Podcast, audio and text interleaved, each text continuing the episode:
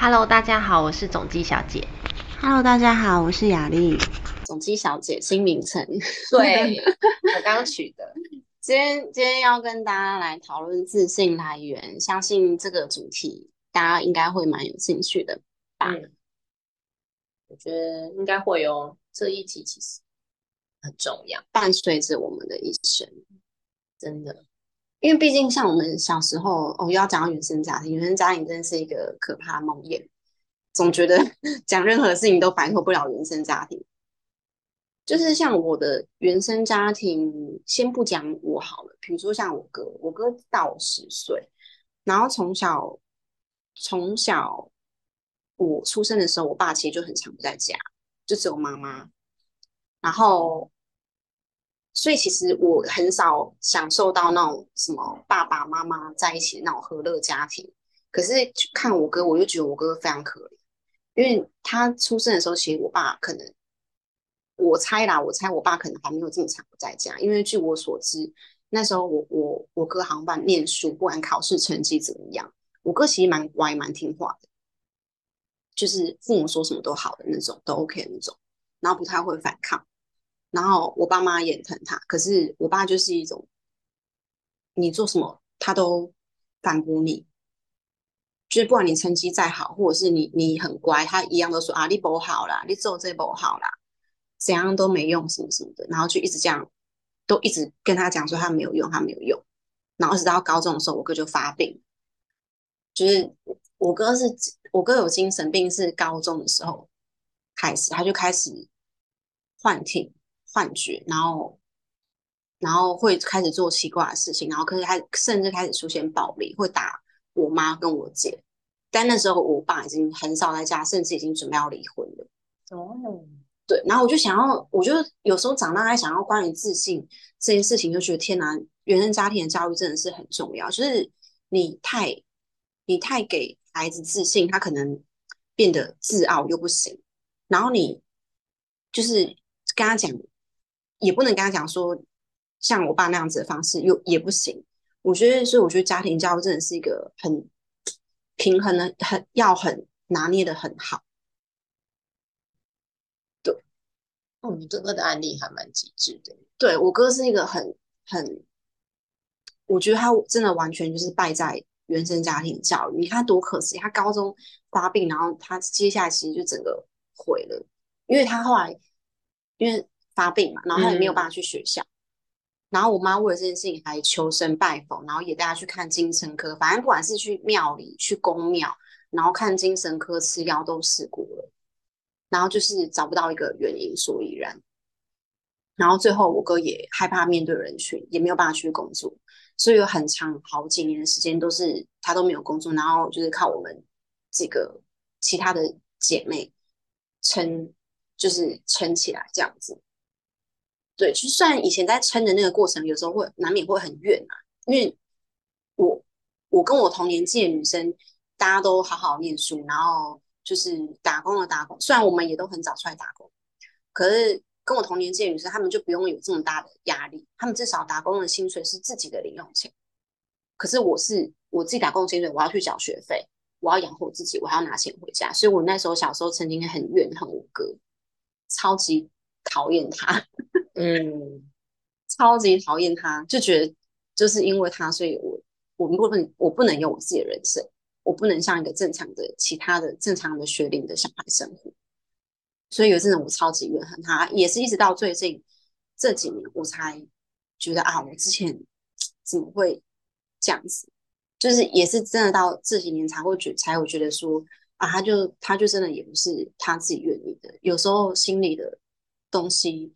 也不是说他不想要这样就可以不要这样子，就他一定也很痛苦吧？我猜，其实他一定也很痛苦。毕竟曾经当我很怨恨他的时候，我其实对他讲话，他跟我讲话，有时候我是很不屑，或是我是很讨厌。我相信他是感觉得到的。可是我会有一阵子，我会很怨恨他，是因为有一次我不知道他是有意无意，有一次。他就脱口而出说：“哦，还好我有这么多妹妹会赚钱。”你知道，当你已经觉得我人生都是因为这个家庭，然后就是因为我要养哥哥什么的，然后被拖累，然后又听到他讲这些话，你就更怨恨嘛。对，所以有一阵子，就是他跟我讲话什么的，其实我都很很不耐烦，然后很，就是现在想起来，我觉得他一定是感有感受到我对他的不耐烦跟怨恨啊，他一定也很，我一定有伤害到他，我相信我有，然后。一直到这几年，就是自己开始比较深入的介入心理、灵性这一块，才觉得天哪，心理状态有时候真的是很难，就是不是我不想要这么做就可以不这么做的，就是你心理状态就是这样子，就是很差，你也不可能一下子就好像没事一样、抚平一样，然后很健康，本来就很难啊。然后加上他是从小到高中。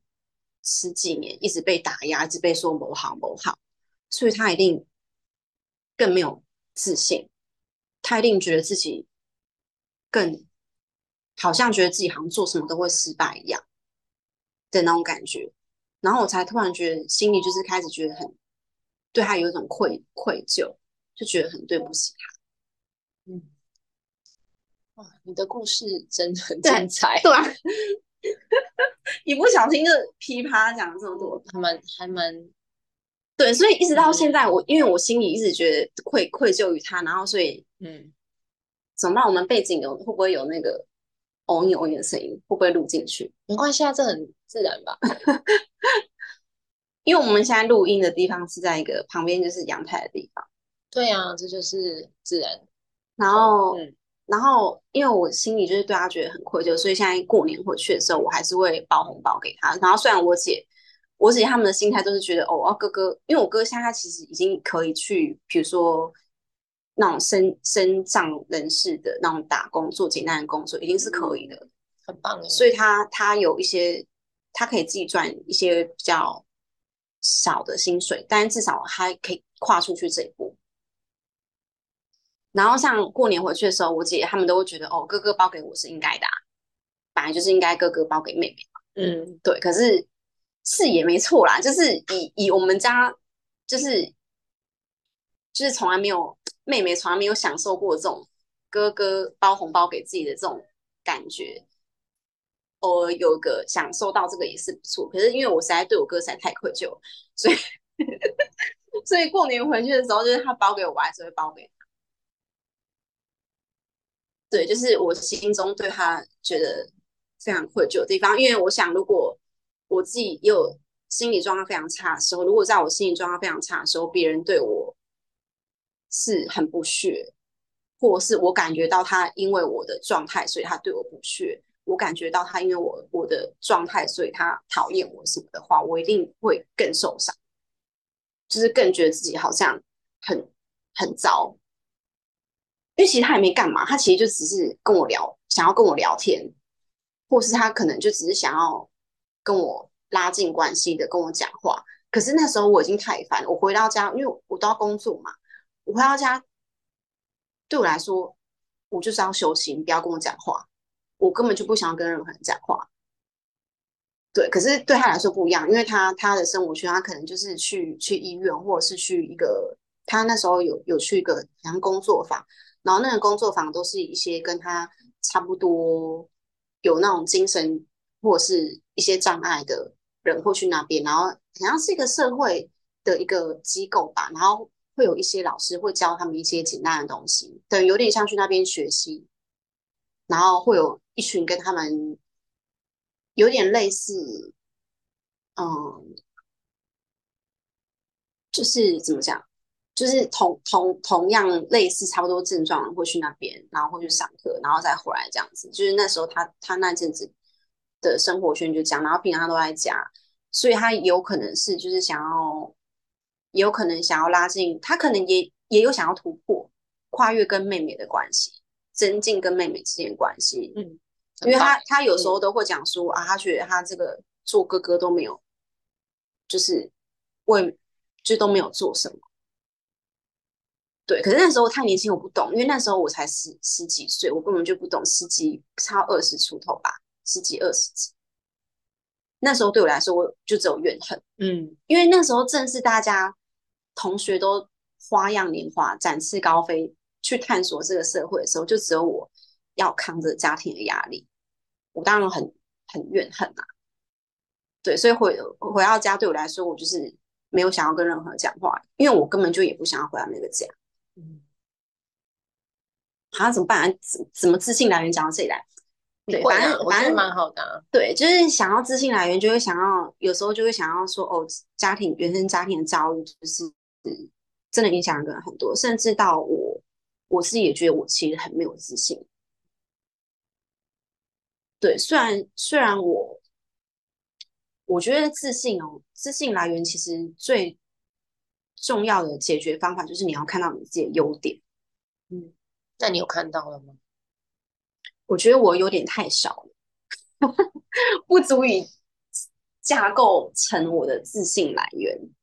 那应该有看到一些吧，有看到一些，是有看到一些，因为你哥哥发病，你根本没有时间看自己的。对啊嗯对啊，所以你刚好最近开始，我觉得应该是慢慢的会看见，因为哥哥也花了好多时间才比较正常。对对，所以你也难得现在开始有时间去想你自己的优点。哎、他吃了好几年的药了，他应该至少吃十几年精神科的药。可是他有复原呢、是不是有比较好比较好？对呀、我觉得这是一件很棒的事情。你们的付出其实是有回应的，他有比较好一点，可是嗯，我妈也给他很多爱吧，不得不说，这也很好。对。嗯。对，因为嗯。嗯，就是他他很依赖我妈，然后我妈也也也在肉身的行为上也算蛮照顾照顾我哥的啦。对啊，因为他可以复原，我觉得这件事情其实蛮蛮重要的，就是他慢慢的去，因为他之前看来是自信是真的被打整个打碎，然后重新用药，因为用药会有很多副作用，对，然后其实一般有些事根本就还是会没有办法回应，可是你哥好像还会最近还会跟你们互动，其实我觉得他其实是有往比较好的方向前进。然后你也开始想你自己的自信是什么。其实我觉得好像蛮不错的，对，是不是有种苦尽甘来的？感觉？没有，我 我觉得没有吗？没有，我没有？我现在嗯没有，我现在就是心心里一直觉得我对不起人太多了。对我是最近也有点卡在这种，觉得就是有种回过头去看，因为最近可能要打文章还是什么的，然后会想要关于自己的一些亲身经历的故事，然后你就自己去看人生的经历跑马灯的时候，就突然觉得，干，我怎么会之前怎么会这样子？就是怎么这样对别人呢？所以你你你会觉得你现在没有自信，跟你做了很多错误的事情，其实是有关的。对，哦，对，这有什么关系呀、你有想过吗？这可能我北兰太久，我也不知道做错这种感觉是什么。就觉得很糟啊！哎、拜托，人家就已经在心理状态不好，有有，哦然后我还再次重伤人家，可是你哥现在也因为你的付出，他有获得很好的照顾啊，然后他现在可以更正常。其实你也为他做算打平吧。嗯，我觉得是不是可以这样说。嗯，而且你确实也为他做好多。我觉得是我自己没有原谅我自己，就是我，我觉得人关于原谅这件事情也是就是一辈子的事情，然后我一直很多事情我都无法原谅我自己，对，所以就会到现在我都还是觉得心里愧疚的人很多，可是，可是自信的话，如果一个人他的自信会因为他过去犯的错而没有办法原谅自己，就没办法累积自信，那不是很可惜？因为过去的事情又不能又不能回到过去。对对啊，就是对啊，只能往未来看。我觉得有啦，有一点点慢慢的啦，因为对啊，因为之前的话，像比如说之前我早就知道我应该要出来做关于灵性智商这件事情，嗯，可是之前我都一直觉得我状况那么糟，然后我觉得自己没有资格，就是我自己都搞不定我自己，我有什么资格去搞定别人的这种感觉？可是到最后我就发现，哎，其实好像就是也不是这样子说的，就是其实只在于我有没有准备好要做这件事情而已，跟我自己状态好不好其实没有关系。因为其实说实在，很多心理医生他们自己一定有很多自己的心理状态的问题，怎么可能一个人心理完全是完完全全健康的？我不相信。嗯，而且我认识很多人，好像也不知道自己心里的状态到底是什么，也是出来做这项工作。哎，我会不会会不会被打？我忘了，我觉得，我觉得这是一个事实。我觉得自己也要顺便打破大家的迷思，可能嗯很多人都会觉得说，哦，嗯你是心理咨商师、咨询师什么叭叭叭，你一定就是不会有这些我们遇到的心理痛苦的这些问题，嗯或是创伤这些问题，你们应该不会有吧？可是其实错了，就是我们也是人，就我们也会有自己卡关过不去的时候。对，嗯而且你那时候那个年纪遇到这样的事情，要是我应该会更惨吧。所以我觉得那个时候应该是做了最好的选择。哎，你那个年纪遇到这种事，当然是要俩拱，不俩拱不正常吧？我你不两拱的话，就不是少女了吧？你那时候是青春期，OK？对我那时候青春期对啊，什么好不能原谅的，哎、我我那时候很很很对不对？各位观众，欢迎留言告诉我，他是太多了。是吗？哎、你知道我那时候超怨恨的，因为那时候念书，因为因为单亲家庭关系，然后我妈一个人要养四个小孩，啊然后我爸一毛钱都没有给我妈，对啊，所以从小我爸跟我妈离婚之后，我妈几乎都是看不到人的，因为她都要去工作加班，嗯然后我们都要自己照顾自己，所以从小我姐对我来说就跟就跟妈妈一样。对啊，然后直到念高中的时候，念高中的时候，我就是选科系的时候，我其实超级茫然。可是我妈一直在工作，没有大人告诉我我该嗯选什么科系。然后因为从小也都家里都没有大人，所以我也不知道我自己的兴趣，我的未来要做什么。我也不知道我的高中选的科系会跟我的未来的工作会有关系。嗯，我完全一完全不知道这些事情，完全没有概念。嗯，所以那时候就是想说，哦，好吧，就是美容美发科有建教合作，一边工作一边念书，我不用去想学费的问题，我就是等于自己可以赚自己的学费。可是我真的不喜欢这个科系，可是为了能够自己缴学费，因为我我不想要再增加我妈的负担，因为那时候我姐我两个姐也都念高中，嗯，你知道高中学费其实很贵，而且私立，对，他已经要负担两个高中私立学校的学费，我们那时候有领低收入户，是可是我们那时候还在租房子啊，嗯所以其实经济压力还是很大。然后我就觉得，就是就是觉得不该再增加这个额外的负担，所以那时候我就选了美容美发的建教课。一方面也是我想说，好吧，反正我也没有多爱念书，那一边去工作好像也没什么不好，就早点出社会没什么不好。对，可是其实那三年我念的超超级痛苦，超级痛苦。反正这是、嗯这是又有一段另外的故事，但是我怕讲有点太长。不会啦，我跟你讲，我理论派的，但是我要跟你分享，就是那个你这样其实已经慢慢的有走回那个自信的正正轨，你知道为什么？为什么？因为你看你从小到大，你爸爸妈妈，你妈妈过度为这个家负责，你爸不为自己负责。你在十八岁以前，是你的父母亲应该要为你负责，为了照顾你，但是他们没有做到这个责任，所以你必须扛起那个责任。所以你疯癫，你你怨恨是很正常的、啊，这是第一点。然后第二点是，你后来你爸，你看你妈妈太辛苦，你又你又去那个工作嘛，然后但是其实你自己内心其实就知道你想要的兴趣是什么，但是你因为爱这个家，你又可能又没有那么多时间去找自己的兴趣，但是你又想要为自己负责，所以你后来就开始去为你自己负责，把自己生活养好。只是你知道那心理学的那个需求理论吗？你至少你把你的生活照顾好，你现在只是自我实现这一块比较晚发生而已，但是你一直都没有就是忘记你自己想要做的事情。其实我觉得这个已经比一般人厉害了，因为一般人其实是连自己想要什么都不晓得。就是你有的人是他一直做同样的事情，他没有发现他自己不要这东西，他可能五六十岁才发现。但是其实你一直都知道你要什么，所以你会一直有那种叛逆的心情出现。那也只是因为你因环境所趋，你没有办法去追你的梦。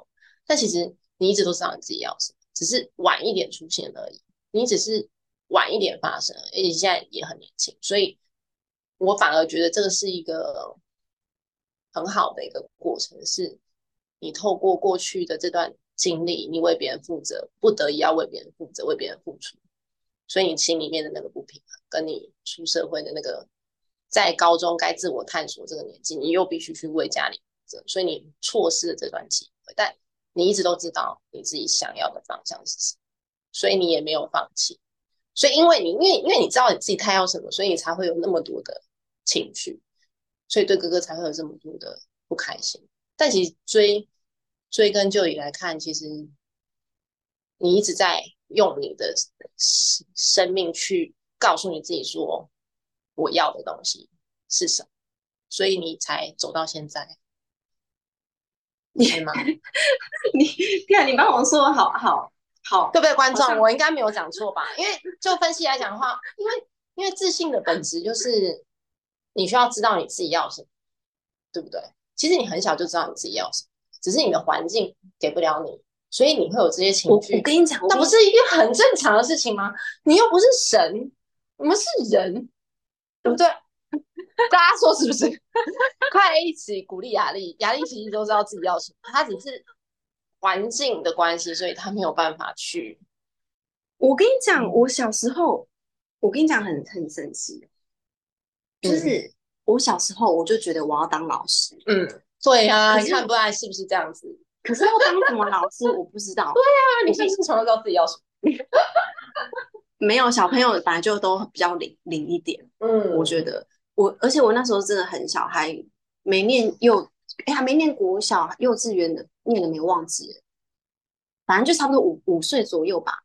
我又觉得我要当老师，可是当我跟就是跟我的跟我妈讲说，我以后长大我要当老师，然后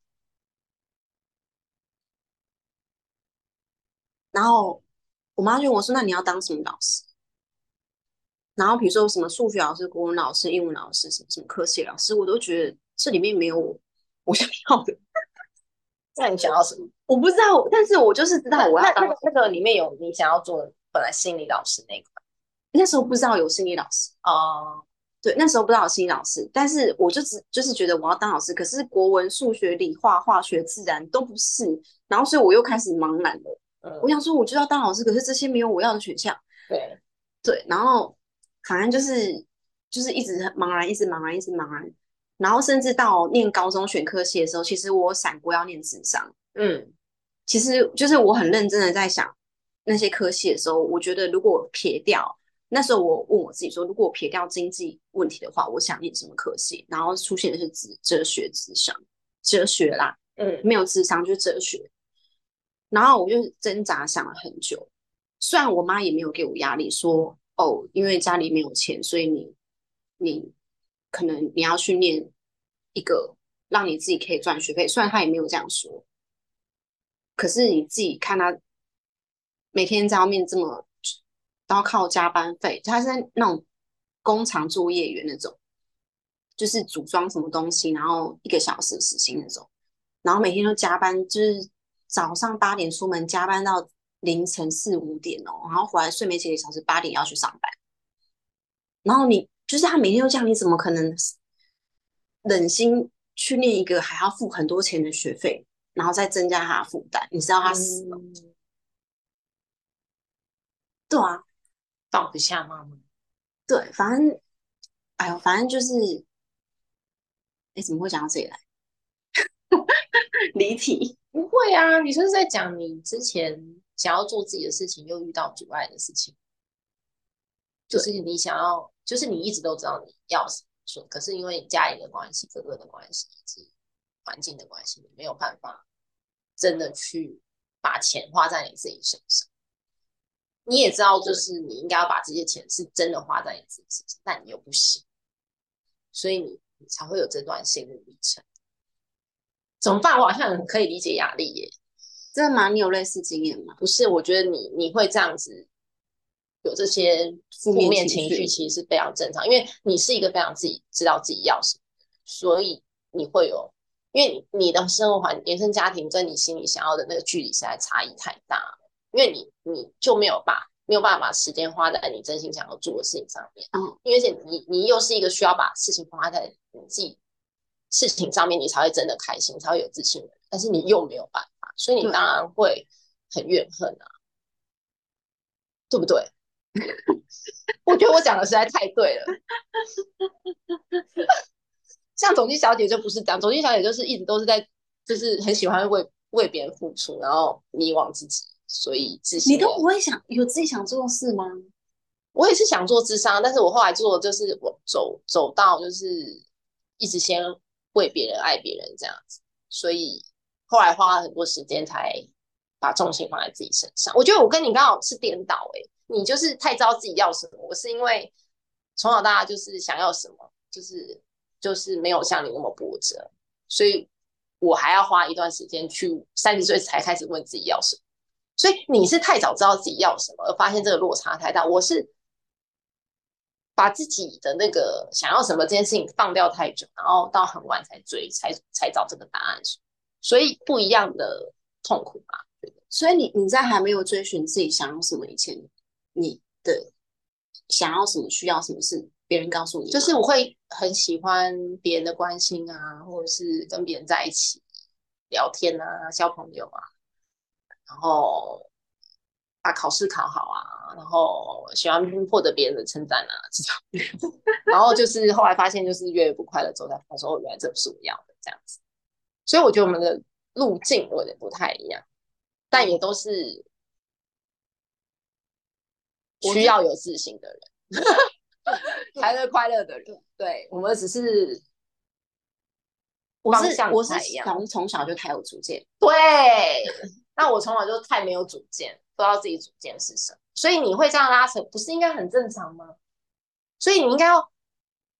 鼓励你自己，如果有像我们收听的观众里面有像你这样子的怎么办？我跟你讲，因为因为小时候就一直这样嘛，所以我从小就一直负面情绪很多。对啊，因为就是很怨恨，很怨恨。对。然后因为很怨恨的时候，你就是一直产生负面情绪嘛，就很像我们人开心，内心真正开心的时候，会一直产生快乐的能源。只是我一直产生负面的能源。对。然后我就一直觉得那个很负面的我就是我自己，我一直以为我在做我自己。哦但其实那个就只是在情绪中的自己而已。应该是说，那个是你，因为你知道你自己是谁，但是现实不是你产生的落差的情绪的你自己。但也是因为你知道你自己是谁，所以才会有这个负面情绪。所以你会活成那么有情绪，也是因为你太知道你自己该长成什么样子，但不行。但是你到现在就已经努力到现在，其实我觉得方向正确了。对不对？我觉得是蛮好的，而且你哥哥现在很正常，你妈妈现在应该也不错，然后你现在也开始走你自己的路。对，我是到这几年才开始再去找回自己想做的事情，然后走回自己该走的路。你看很多人，他其实是真的没有机会，就是走回自己的路，因为他们有些人是真的，嗯，可能就是因为原生家庭太惨，他必须要就是为家人家家里付出。然后他可能也知道自己要什么，但他都不敢承认，然后很痛苦，然后一直被拉下去，然后也不知道原来为自己努力这件事情多么重要。嗯，但是可能他因为没有正确的智商或正确的教育，所以他可能不是有妈妈，他有有哥哥，或是有需要困难，他又必须要在为别人负责的时候，他可能有一直轮回。嗯，那如果他今天有机会听到我们这个 podcast，那他说不定。会有机会知道说哦，原来我心里有一个真正的我自己，我可以为我自己。我觉得他今天我听到我们 podcast 的观众真的是赚到，觉得挺傻的，你有十八岁为自己的好不好？对不对？如果现在你还没你还没满十八岁，但是你现在在这个苦当中，我跟你讲，十八岁之后你可以为自己。我跟你讲，我要跟各位听众打破大家的一个迷思，大家通常都会觉得，就像心理讲，大家都会觉得哦，心理咨商师还是灵性老师什么的，应该自己心里都很好，没有什么问题，不会有这些问题。但事实上，我们我像我跟那个总经小姐，其实就是我们曾经有面，就是经历过很多这些大家大家也都在经历的相同事情。我们当然也会有，我们当然也会有没有自信，或者是觉得。嗯，为什么会需要我们？为什么在这里呀？我们为什么是人啊？什么叭叭叭？我们当然也会很多这些疑问跟很多状态。但是我们开这个频道的用意，就是因为，哎，有些东西我们走过来了，然后我们也看到很多人也一样还在经历，所以我们想要透过这个频道去协助大家。一方面让大家知道说，哎，其实你们不孤单，其实也有人跟你们一样一直在努力着。一方面也是把我们，如果我们已经知道的方法，可以分享给大家。所以并不是说，哦，做心理智商还是会通灵，还是会哲学，就真的这么完美就没有问题。对对啊，其实还是人生，其实就是我们就算知道的比一般人多，但是我们生活中遇到事情，还是需要去面对。真的去跨越，然后分享给有同样经验的你们，也可以去勇敢的跨越的面对。那我觉得你们听我们的频道，或者是来找我们智商这件事情，就会是真的很有意义的。OK，最后，嗯，再跟大家提醒，请你们收听完这集，去细数你们自己的优点。对对，请你们去发掘自己的优点，然后也欢迎留言跟我们分享。对哦。今天节目就先到这边喽，谢谢大家收听，拜拜！记得订阅、按赞、分享哦，耶！